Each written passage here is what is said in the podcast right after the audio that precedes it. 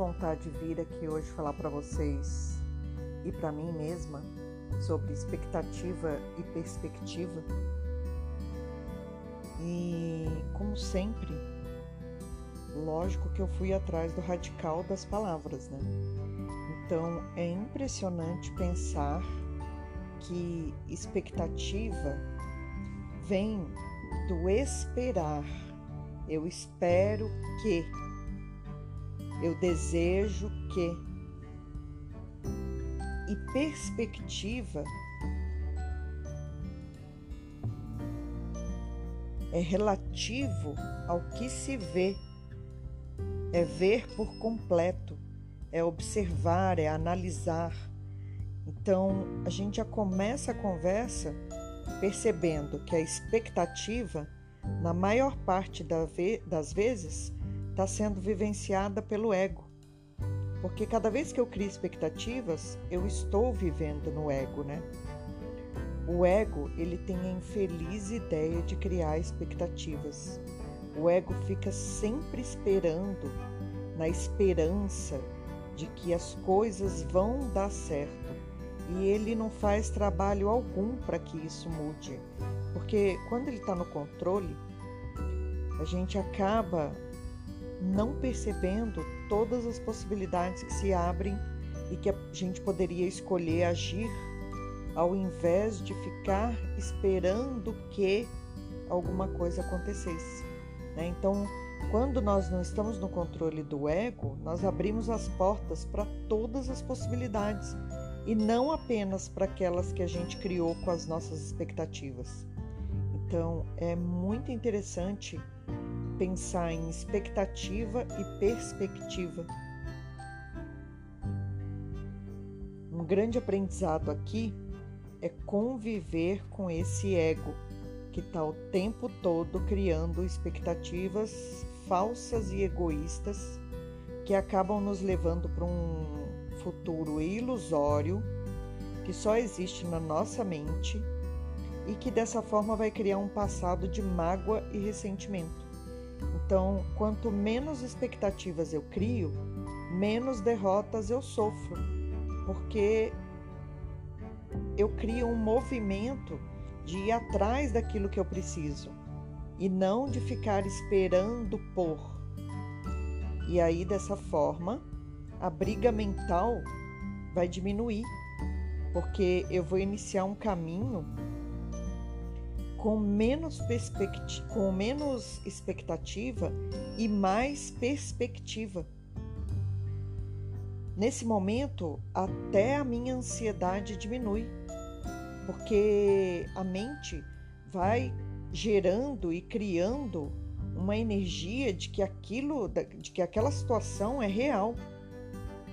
Não olha para a realidade, não olha para os fatos que se apresentam, mas acredita que está num caminho real, criando expectativas. Né? Então, existe uma grande diferença entre o que nós sonhamos que precisamos e o que nós realmente necessitamos. Quando eu crio grandes expectativas, é porque de certa forma eu estou querendo retorno pelos investimentos que eu estou fazendo. Então, as expectativas elas são um adversário poderoso, porque elas estão o tempo todo no território dos sonhos, dos desejos, e quando eu falo em desejo, eu falo de ego. E aí, dessa forma, eu sofro as consequências por ter criado expectativas sobre algo que eu ainda não tinha o controle. E o grande aprendizado aqui é que, na verdade, nós não temos controle de nada. Veio essa pandemia para escancarar na nossa cara que nós não temos controle de nada mas todos os momentos da nossa vida nós ficamos frustrados e deprimidos porque vamos criando expectativas acerca de tudo que desejamos. No final, a gente não alcança e acaba sofrendo com isso. Então, uma forma de compreender por que, que é mais positivo olhar para a perspectiva de todas as situações ao invés de olhar para a expectativa, é porque a expectativa carrega incerteza e ansiedade. ela só existe na ausência da realidade. A expectativa é a situação daquele que espera, daquele que depende de fatores externos, do outro, do sol, da chuva, do dia bonito. Então ele permanece na promessa, na avaliação, no bom e mal, no bem e mal, já a perspectiva é relativo ao que eu posso observar e analisar. Qual é o meu ponto de vista e qual é o ponto de vista dos outros que estão ao meu redor? Qual é a minha responsabilidade nessa situação? E aí, quando eu consigo transformar sonhos em pensamentos cotidianos, eu saio da ilusão e começo a perceber as infinitas possibilidades que o universo me oferece. E aí eu vou percebendo que a expectativa sempre termina em três pontinhos, porque ela está além das minhas possibilidades de completar aquela frase. E já quando eu trabalho na perspectiva, eu troco os três pontinhos por ponto e vírgula, porque eu posso organizar melhor as coisas.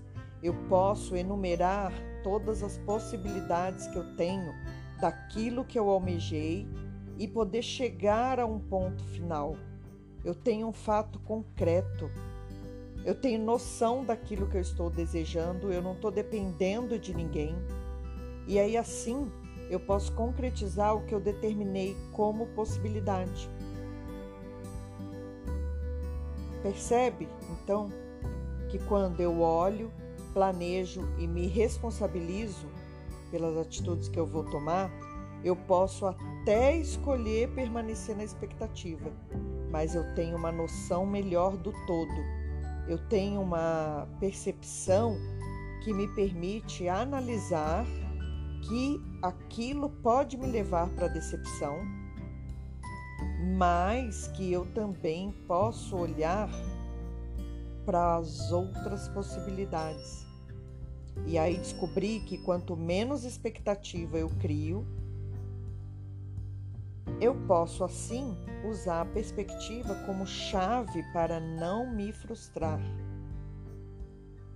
Aquela situação pode até me trazer tristeza, mas eu tenho a perspectiva de analisar aquilo que está acontecendo e escolher não permanecer na tristeza não permanecer no passado ou naquilo que não deu certo. Né? Então, é, cada um de nós está na sua própria simulação de realidade, criado pela nossa própria consciência. Então, cada consciência vai viver aquilo que é relevante para si. Todo sofrimento ou toda alegria que a gente for viver vai depender de onde nós vamos analisar os fatos e colocar as nossas expectativas. Se o ego nos controla, é porque nós estamos vivendo nas expectativas. Agora, se eu quero controlar a situação, quais são as crenças, opiniões e apegos que eu ignoro o tempo todo e que me mantém preso àquilo que eu não desejo. A maior lição aqui na Terra é assumirmos responsabilidade pelas nossas ações, pelos nossos pensamentos, opiniões e pelas nossas escolhas. Então é preciso sair da caixinha, se abrir para todas as possibilidades do universo e fazendo com que as coisas aconteçam no agora. Agora eu posso curar o que eu quiser, mas se eu permanecer na expectativa, isso vai me levar para um passado e eu nunca vou atingir a maturidade e a consciência de que tudo na minha vida corresponde às escolhas que eu fui fazendo de cada situação que foi se apresentando. Então, a pergunta aqui para nós hoje é: onde você escolhe permanecer? Você vai continuar criando expectativas sobre tudo e sobre todos? Ou você vai se manter analisando tudo que se apresenta e refletindo sobre a responsabilidade daquilo que você está vivendo, a sua responsabilidade daquilo que você está vivendo. Lembrando que para nos tornarmos maduros e viver intensamente no presente, é preciso escapar do passado, dessas limitações que nós vamos nos colocando todos os dias e viver exatamente no agora. Então, é alcançar a maturidade substituindo intensidade por constância e apenas ser feliz.